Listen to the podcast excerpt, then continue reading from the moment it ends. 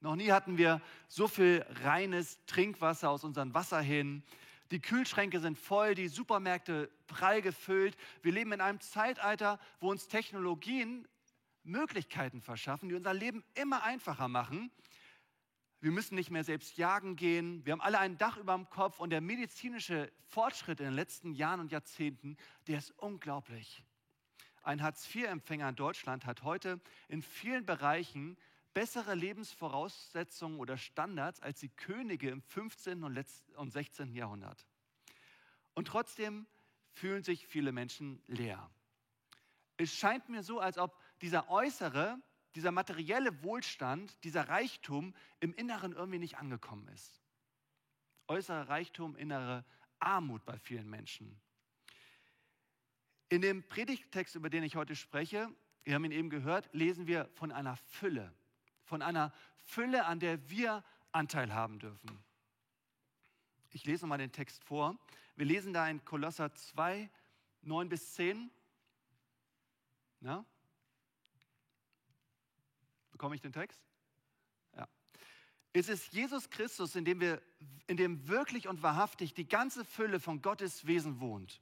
Und ihr, Ihr habt Anteil an dieser Fülle, an der Fülle des Lebens, weil ihr mit Christus verbunden seid. Mit ihm, der das Oberhaupt aller Mächte und Geweihten ist. Wir lesen davon, dass auch wir innerlich erfüllt sind. Und ich frage mich, wie dieser Ausblick, den wir hier in diesem wunderbaren Predigtext bekommen, wie der auch in unserem Leben Wirklichkeit werden kann, wie der immer mehr zu unserer Realität werden kann. Wie diese Fülle, diese göttliche Fülle die auch ein Paulus im Gefängnis erfüllt hat, im trostlosen Gefängnis, wie Paulus eine, eine innere, emotionale, massive Fülle bekommen hat, wie auch wir immer mehr auf diese starke Ressource zurückgreifen können. Und wenn wir so über dieses Thema der inneren Lehre zu sprechen, da kommt mir immer so ein Bild in den Kopf, so eine Metapher, die bringt das ganz gut auf den Punkt drückt so ein bisschen aus, wie manche Menschen heutzutage sich fühlen oder auch leben. Und das ist das Bild von einem Donut. Ihr wisst alle, wie so ein Donut ausschaut. Ich habe ihn nochmal mitgebracht. Lecker auf jeden Fall. Ne, es gibt diesen schönen Ring. Ich habe euch hier mal so einen Zuckerdonut mitgebracht. Ich liebe diese Dinger. Und der ist schön golden gebacken und da ist richtig schön Zucker drauf. Der sieht von außen so richtig toll und lecker aus. Aber im Kern ist halt einfach leer. Und ich habe den Eindruck, dass viele Menschen heutzutage genauso ein Leben führen. So ein Donutleben. Nach außen hin sieht vieles großartig aus. Viele tun alles für die Show, um nach außen hin genauso lecker auszusehen wie so ein Donut. Der alles ist zuckersüß und schön und toll und glitzert, aber im Kern ist es leer. Und das Problem bei so einem Donutleben ist, dass es sich auch von innen nach außen frisst. Also diese Leere, die, die breitet sich aus. Ja. Gerade wenn irgendwas dazukommt von außen, wenn von außen die, die Umstände an einem nagen, am Leben nagen, dann, dann bleibt das, Haus, das, das Leere nicht so, wie es ist, sondern es breitet sich aus und manchmal bricht das ganze Kartenhaus in sich zusammen. Auf der anderen Seite hören wir immer wieder von Menschen, die durch harte Schicksale durch müssen, die von heute auf morgen Schweres erleiden müssen, monatelange Durchstrecken und wo plötzlich so eine ungeahnte innere Stärke zum Ausdruck kommt, so eine Fülle, so ein, eine Freude, ein Frieden, ein Optimismus, eine Fülle im Inneren. Und Menschen, die kein Donutleben führen, sondern die innerlich erfüllt bleiben, selbst wenn die Umstände von außen an ihren zerren. Und so eine Person war Paulus. Heike hat am letzten Sonntag seine Situation eindrücklich zum Ausdruck gebracht. Und wie gesagt, Paulus war kein Einzelfall, sondern auch heute erleben Menschen genau das, was wir im heutigen Bibeltext lesen. Sie haben, sie haben Anteil an der Fülle des Lebens, weil sie mit Jesus Christus verbunden sind. Und wenn wir das so lesen, dann denken wir, wow, das will ich auch. Ich will nicht mit diesen Menschen tauschen, ich will nicht mit ihren äußeren Umständen tauschen, aber diesen Frieden, diese innere Fülle, dieses Erfülltsein, das wünsche ich mir. Und der Bibeltext sagt ja genau das. Jesus Christus ist der, der dieses Vakuum füllt. Er ist nicht nur göttlich, sondern er, er gibt uns, wenn wir mit ihm in Verbundenheit sind, dann gibt er uns Anteil an dieser Vollkommenheit. In der Gemeinde in Kolossä, an die Paulus diesen Brief schreibt, war das noch gar nicht so klar. Beziehungsweise einigen Christen in der Gemeinde war das gar nicht so bewusst. Die dachten, sie müssten jetzt noch ganz viel leisten, um diese Fülle im Leben zu bekommen. Sie müssten noch irgendwas finden, irgendwas, was da außen zu finden ist, um wirklich dieses wirklich erfüllende Leben bei Gott zu finden. Obwohl sie mit Jesus lebten, waren sie weiter auf der Suche. Wir lesen einen Bibeltext von philosophischen Konstrukten und von jüdischer Religion. Und auch in der Stadt von Kolossee gab es so einige Angebote, um ein erfülltes Leben zu finden. Und heutzutage geht es ja auch manchen Christen noch genauso. Sie glauben an Jesus, aber dann gibt es noch so ganz viele andere Dinge, von denen wir uns irgendwie Erfüllung erhoffen. Es scheint so, als, als ob sie Jesus noch nicht so richtig zutrauen, diese Lehre in ihren Herzen wirklich und ganz zu, zu füllen und dass sie ihm das noch nicht zutrauen und dass sie deswegen ihm noch nicht alles in die Hand geben. Sie leben mit Jesus, aber so richtig erfüllt fühlen sie sich irgendwie doch nicht. Und deshalb stellen sie ihm noch so ganz viele andere Dinge an, der, an die Seite, von denen sie sich Erfüllung erhoffen oder wo sie irgendwie hoffen, dass diese Dinge die Leere in ihren Herzen füllt. Ich kann mich noch ganz gut daran erinnern, als ich vor einigen Jahren mit dem Rucksack in Indien unterwegs war. Und in Indien kann man super toll mit dem Zug fahren oder mit dem Bus. Die britische Kolonialzeit hatte ein, ein wunderbares ähm, Schienennetz und Straßennetz hinterlassen. Und die Bahnhöfe in Indien, die sind ein Erlebnis für sich. Du warst auch mal da? Grinst mich so an. Die Chai-Verkäufer laufen lautstark über den Bahnsteig und rufen die ganze Zeit Chai, Chai, Chai. Die Kühe die in den Augen der Inder als heilig gelten, verirren sich auch manchmal auf die Bahngleise. Und es gibt etliche Verkaufsstände, wo man sich Bücher kaufen kann oder Proviant für die bevorstehende Reise. Und was mir auch mal wieder aufgefallen ist, was auch mal wieder zum Verkauf angeboten wird, sind Kühlschrankmagneten. Ja, tatsächlich, sowas habe ich auf indischen Bahnhöfen, Bahnsteigen wirklich entdeckt. Was ist auf diesen Kühlschrankmagneten drauf. Da sind Bilder von den indischen Gottheiten drauf.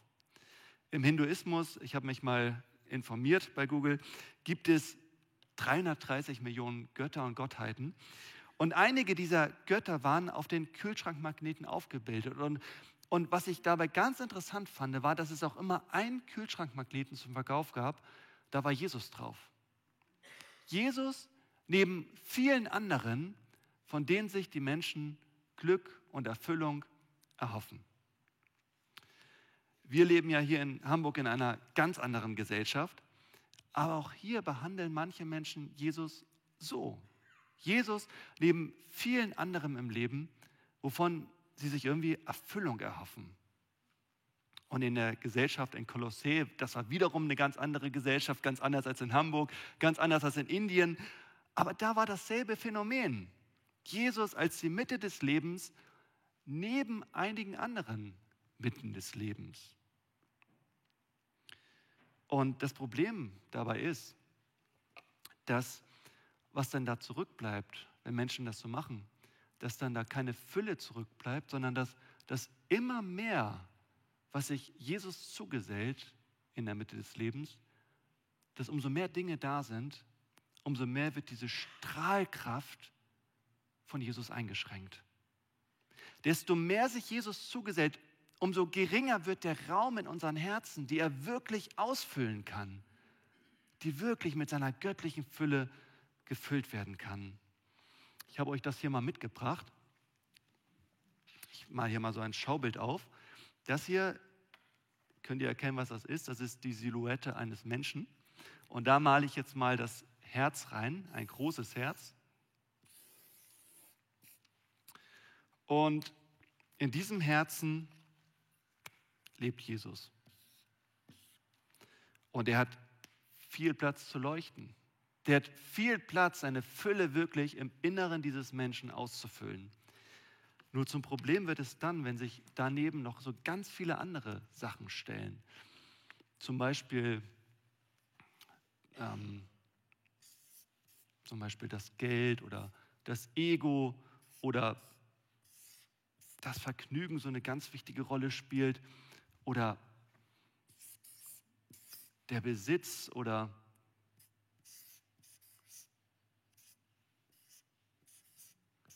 oder bestimmte Erfolge, eine Leistung, die man vollbringen muss.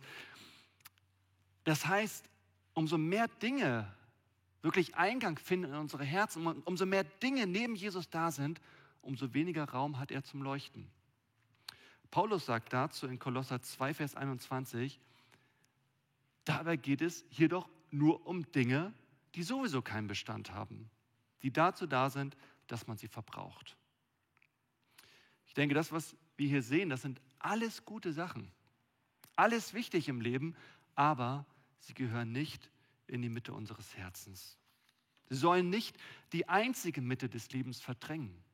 Jesus sagt in Johannes 14, Vers 6, ich bin der Weg, die Wahrheit und das Leben. Das heißt, Jesus ist die Quelle des Lebens, die, die Quelle der Lebensfülle. Er ist das Leben selbst. Wie gesagt, andere Dinge im Leben sind gut und wichtig. Aber ich denke, die Gefahr damit ist, wenn wir versuchen, damit irgendwelche Löcher zu stopfen, irgendeine Leere zu vertreiben, dass am Ende genau das Gegenteil dabei herauskommt, nämlich Leere.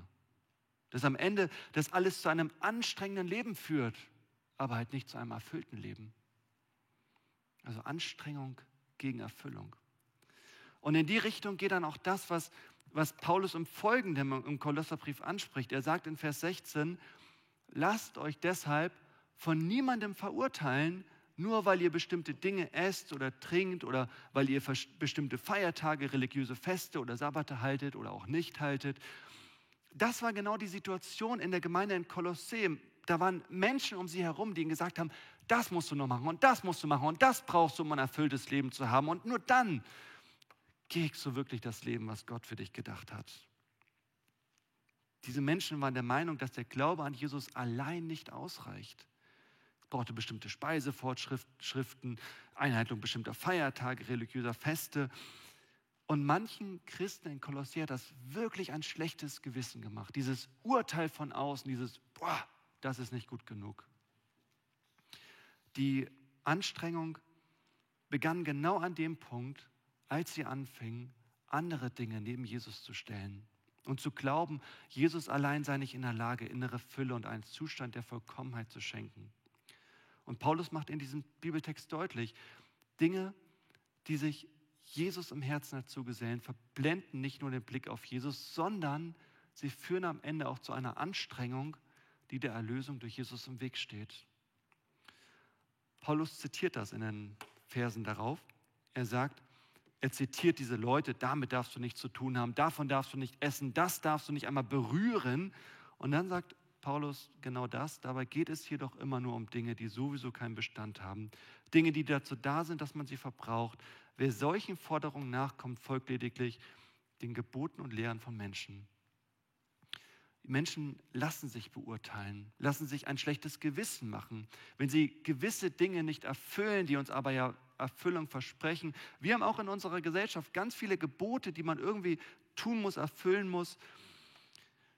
In den sozialen Medien geht es ganz viel um Likes, darum, dass, man, dass es irgendwie anderen Leuten gefällt. Es hat sich in den letzten 2000 Jahren nicht äh, geändert, was wir da in dem Bibeltext finden. Es geht immer um irgendeine Bewertung. Und manche Menschen kommen damit nicht klar. Viele scheitern schon an ihren eigenen Maßstäben.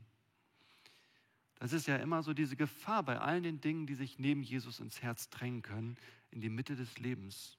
Wenn wir diese anderen Dinge nicht erfüllen, wenn wir es nicht schaffen, wenn wir den Maßstäben nicht gerecht werden, dann führt das zu einem schlechten Urteil. Als Beispiel, wenn das Geld nicht da ist oder nicht genug ist, dann ist ganz schnell dieses Urteil, was man über sich selbst spricht oder andere über einen sprechen, du hast nicht genug. Wenn ich meine persönlichen Ziele nicht erreiche, dann lautet das Urteil, ich bin nicht genug. Wenn andere Menschen mich ablehnen, dann lautet das Urteil, du bist nichts wert. Wenn das Leben nicht genug Freude bereitet, dann urteilen manche schnell, das Leben ist sinnlos. Wenn der erarbeitete Besitz flöten geht, lautet das Urteil, das Leben ist unsicher. Und wenn ich gefeuert werde, lautet das Urteil, ich bin nutzlos oder ich bin nicht genug. Also ihr, ihr seht hoffentlich, was ich damit meine. Man muss sehr gut aufpassen, was man in die Mitte des eigenen Lebens stellt, was da in das eigene Leben rein darf. Vieles, wovon wir uns Erfüllung und Fülle erhoffen, kann am Ende sehr schnell zu einer Lehre führen und zu ganz schön bösen Urteilen. Aber bei Jesus ist das anders. Was er uns anbietet, ist ein inneres Erfülltsein. Und wenn wir ihn in die Mitte unseres Lebens stellen, dann droht nicht die Gefahr eines negativen Urteils, dann droht nicht die Gefahr, dass wir abgelehnt werden, sondern dann bekommen wir Annahme. Ich möchte das nochmal erklären, wie das mit Jesus funktioniert, was er eigentlich möglich gemacht hat. Und das Ganze möchte ich tun genau mit dieser Geschichte. Ganz am Anfang der Bibel lesen wir von einer Geschichte, die davon erzählt, wie das mit dem Beurteilen eigentlich alles begonnen hat. Die Geschichte erzählt von einer Zeit, in der die Menschen noch nicht in der Lage waren zu urteilen, wo sie noch nicht in der Lage waren zu sagen, das ist gut und das ist schlecht. Das war das Paradies. Es ist eine Welt, in der niemand beurteilt wurde, sondern alle mit sich selbst im Rein waren und alle auch mit allem anderen im Rein waren.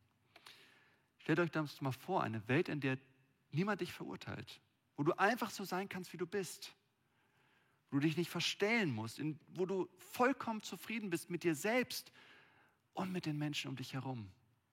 Das klingt wie der Himmel, wo du dich einfach fallen lassen kannst. Aber die Bibel erzählt diese Geschichte weiter und die erzählt auch, dass es, dass da der Versucher war in Form einer Schlange. Und dieser Versucher hat dem Menschen genau das eingeredet, was andere Menschen in Kolossä den Christen eingeredet haben, nämlich dieses, ihr braucht noch mehr als Gott. Esst von der Frucht des verbotenen Baumes und ihr werdet eine ganz neue Fülle im Leben finden. Die Menschen taten das und genau das hat zum Ende des Paradies geführt und zum Anfang der Welt, wie wir sie heute kennen. Eine Welt, in der man beurteilt wird und in der man andere beurteilt. Eine anstrengende Welt. Und, und vielen Menschen macht es echt zu schaffen, in so einer Welt zu leben. Und die Frage ist, wie kommen wir davon los? Was erlöst uns davon? Wir lesen in den Versen 14 bis 15, Gott hat euch zusammen mit Jesus Christus lebendig gemacht. Ihr wart nämlich tot, tot aufgrund eurer Verfehlung und während eures unbeschnittenen Wesens. Doch Gott hat uns alle unsere Verfehlungen vergeben. Der Schuldschein, diese Beurteilung, diese Verurteilung, der auf unseren Namen ausgestellt war und dessen Inhalt uns anklagte, weil wir die Forderungen des Gesetzes nicht erfüllt hatten, die uns aber ja so viel Erfüllung versprachen, hat er für nicht mehr gültig erklärt. Er hat ihn ans Kreuz genagelt und damit für immer beseitigt. Das ist das, die Lösung auf das Problem, das die Kolosse hatten. Das ist die Lösung auf das schlechte Gewissen, das ihnen von allen Seiten gemacht wurde. Die Lösung auf die ständige Beurteilung von außen, auf das, was man alles richtig und gut machen sollte, um ein erfülltes Leben zu finden. Jesus ist für all das gestorben, was uns abverlangt werden könnte. Er ist gestorben, damit wir von Gott nicht mehr verurteilt werden, sondern damit der Zustand des Paradies wiederhergestellt werden kann. Und Paulus schreibt dann in Kolosser 2, Vers 20, was das für Folgen hat, auch für unser Leben hier. Wenn ihr nun also mit Christus gestorben seid und die Prinzipien dieser Welt für euch hinfällig geworden seid, warum lebt ihr dann noch so, als wärt ihr immer noch ein Teil dieser Welt? Warum lassen wir uns dann immer noch ein schlechtes Gewissen machen? Natürlich leben wir noch in dieser Welt und natürlich wird auch Leistung von uns irgendwie erwartet. Wir werden beurteilt. In der Schule gibt es Noten, der, an der Arbeit gibt es das. Arbeitszeugnis, selbst in manchen Freundschaften überlegt man sich von Zeit zu Zeit, ob es die andere Person noch wert ist, dass man seine Zeit in sie investiert. Man trifft Urteile über andere Menschen, aber als Christen dürfen wir wissen, Gottes Urteil über uns steht fest. Und das befreit uns von so vielem im Leben, was einfach nur Anstrengung und Mühe in unser Leben bringt. Was wir alles leisten müssen, um Fülle zu finden. Das war ganz wichtig für die Kolosser damals und ich glaube, das ist auch wichtig für uns heute. Wie ist das bei dir?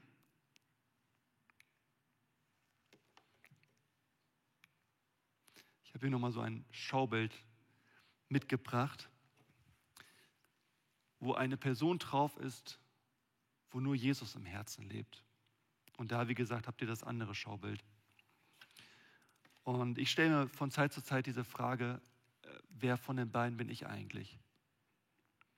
Und wenn ich ganz ehrlich bin, muss ich auch sagen, ich bin nicht immer 100% auf dieser Seite, sondern es gibt immer wieder Dinge, die sich so in mein Herz hineindrängen wollen. Dinge, wo ich denke, das muss ich jetzt erreichen, das muss ich jetzt haben, das, das muss ich jetzt irgendwie, muss jetzt irgendwie sein, damit ich mich erfüllt fühlen kann.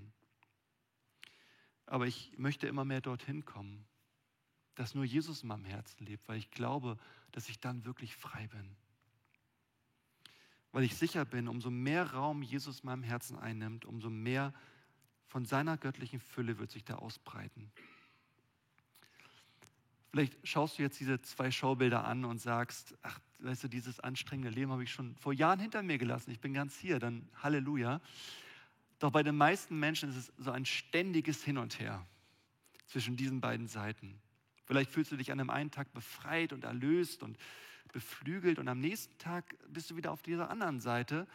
Da sind ganz viele Dinge in deinem Herzen, vieles, was du erreichen willst oder denkst erreichen zu müssen. Und dieser Leistungsdruck zieht dich runter und es führt zu einer Enge im Hals, aber nicht zu einer Fülle im Herzen. Ich denke, es gibt immer beides in unserem Leben. Doch an uns liegt es daran, immer wieder neu eine Entscheidung zu treffen.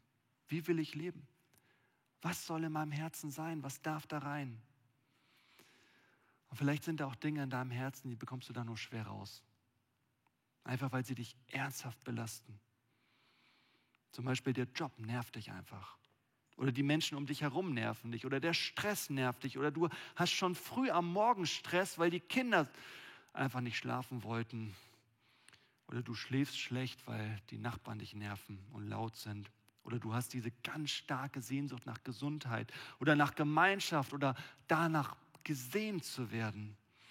Da sind einfach immer diese Wünsche in unserem Herzen und manchmal tauchen wir so richtig in diese belastenden Gefühle ein, diese belastenden Dinge. Aber das Problem ist dann manchmal, dass, dass man auch nicht mehr in das Gute eintaucht. Das genauso da ist im Leben, dass, dass wir uns nicht mehr dieser Erlösung von Jesus bewusst sind, weil wir uns vielleicht schon so daran gewöhnt haben. Und ich glaube, was es braucht, ist immer wieder so eine Entscheidung. Wie, womit will ich mich beschäftigen in den nächsten Tagen und Wochen? Wie intensiv will ich eintauchen in das Fesselnde oder wie tief will ich eintauchen in das Befreiende? Wie viel Platz will ich Jesus einräumen in meinem Herzen? Welche Fülle für dein Leben traust du ihm zu? eine Idee, von mir. Plane in den nächsten Tagen immer wieder so Zeiten ein, in denen du all den anderen Dingen in deinem Leben einfach mal die Aufmerksamkeit entziehst. Und auf der anderen Seite eintauchst in die Gegenwart Gottes und in das, was Jesus für dich getan hat. Du darfst das Ganze einfach mal genießen. Das heißt, du musst nichts erreichen, denn es ist ja schon alles erreicht. Es ist schon genug Gutes da, was Gott dir geschenkt hat. Entscheide dich dafür, das genießen zu dürfen. Es ist eine Form von Selbsterlaubnis. Und wenn du das ernsthaft tust und Jesus dir wirklich begegnet, dann wirst du merken, wie, wie sich plötzlich deine Wahrnehmung ändert. Diese innere Leere, die sich vielleicht eingeschlichen hat und die sich auf deine Seele gelegt hat, die wird plötzlich durchflutet mit Licht und mit Leichtigkeit. Das ist wie wenn die Sonne plötzlich über den dunklen Wolken hervorbricht und dieser kühle Schatten, der auf der Landschaft lag, plötzlich vergeht und die Sonnenstrahlen die ganze Landschaft in ein goldenes, warmes Licht tauchen. Und die Sonnenstrahlen auf deiner Haut plötzlich dir wieder Wärme geben. Genauso ist das dann auch. Dann ist vielleicht auch nicht alles Gold, was glänzt, aber du spürst plötzlich, diese Leere ist nicht mehr da, sondern du bist wirklich innerlich erfüllt. Ich wünsche euch, dass ihr solche Erfahrungen machen könnt. Amen. Wir wollen jetzt das Abendmahl feiern und die Austeiler dürfen schon mal nach vorne kommen. Und das Abendmahl ist eine wunderbare Gelegenheit, wieder neu eine Entscheidung für Jesus zu treffen. Du kannst gleich, während du das Brot isst und den Wein, den Traubensaft trinkst, kannst du genau das zu Jesus sagen, worum es in der Predigt ging. Sag einfach zu ihm, Jesus, allein dein Urteil soll für mich von Bedeutung sein. Ich lasse mich von dir freisprechen, von allem, was andere über mich sagen, was ich vielleicht auch selbst über mich manchmal sage und denke, von dem, wie ich mich manchmal selbst beurteile. Alles, was zählt, Jesus, ist das, was du über mich sagst. Und du kannst auch zu Jesus sagen, Jesus, dir gehört mein, mein Herz. Nichts soll zu dir in Konkurrenz stehen, sondern du sollst den ganzen Raum in meinem Herzen einnehmen dürfen, damit deine Fülle sich ganz in mir und in meinem Leben ausbreiten kann. Willst du das annehmen? Vielleicht lebst du schon lange mit Jesus, vielleicht hast du ihn noch gar nicht kennengelernt. Ich denke, das gilt für uns alle. Wir alle müssen immer wieder diese, dürfen immer wieder diese Entscheidung treffen. Wir dürfen diese Fülle Christi immer wieder neu annehmen. Die Austeiler werden jetzt durch die Reihen gehen. Wenn ihr es annehmen wollt, dann nehmt es an. Ihr, die ihr zu Hause online zuschaut oder wo ihr euch jetzt befindet, könnt euch auch etwas Saft oder etwas Brot nehmen. Und dann, wenn wir alle haben, werde ich die Einsetzungsworte lesen und dann werden wir es zusammennehmen.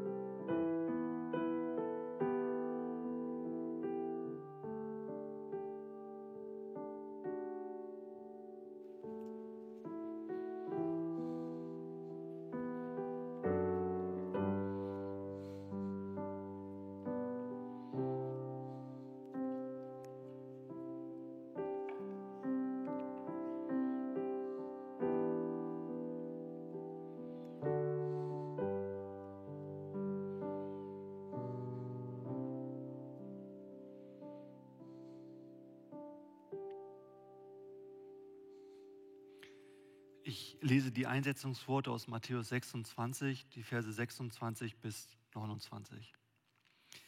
Während sie aßen, nahm Jesus ein Laib Brot, dankte und bat Gott um seinen Segen. Dann brach er ihn in Stücke und gab sie den Jüngern mit den Worten, Nehmt und esst, das ist mein Leib. Und dann nahm er einen Becher mit Wein und dankte Gott dafür. Er gab ihn seinen Jüngern und sagte, jeder von euch soll davon trinken, denn es ist mein Blut, das in Bund zwischen Gott und den Menschen besiegelt. Er wird vergossen, um die Sünden vieler Menschen zu vergeben. Merkt euch meine Worte. Und ich werde keinen Wein mehr trinken bis zu dem Tag, an dem ich ihn wieder mit euch im Reich meines Vaters trinken werde. Ich möchte beten.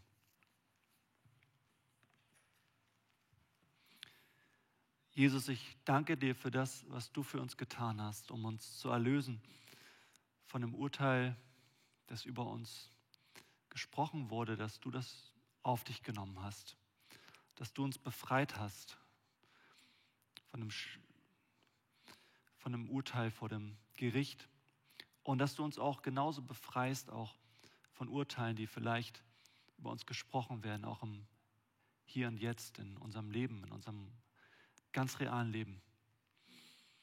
Und Jesus, ich, ich möchte einfach, dass, dass immer mehr dein Urteil über mich, über mich gilt, dass ich immer mehr deine Worte über mein Leben sprechen lasse, dir glaube, dir vertraue, dass das zählt, was du über mich sagst. Du hast mich befreit, du hast uns befreit und ich danke dir, dass wir das jetzt wieder, wieder ganz neu annehmen dürfen. Danke, Jesus, dass du für uns gestorben bist dass du dadurch deine Liebe gezeigt hast und dass wir uns sicher sein dürfen, dass du uns liebst und uns nichts aus deiner Hand reißen darf. Amen.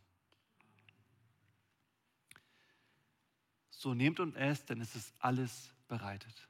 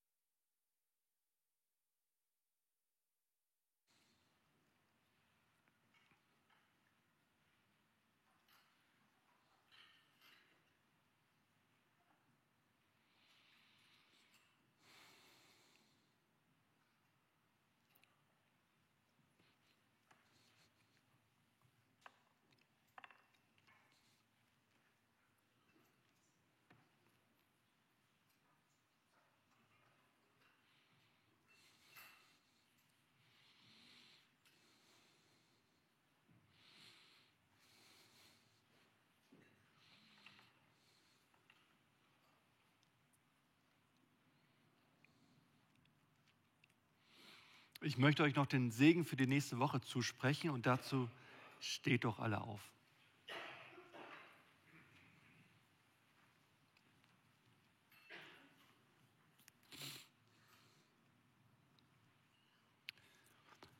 Der Friede Gottes, der höher ist als alle Vernunft, der bewahre eure Herzen und Sinne in Jesus Christus, unserem Herrn. Amen.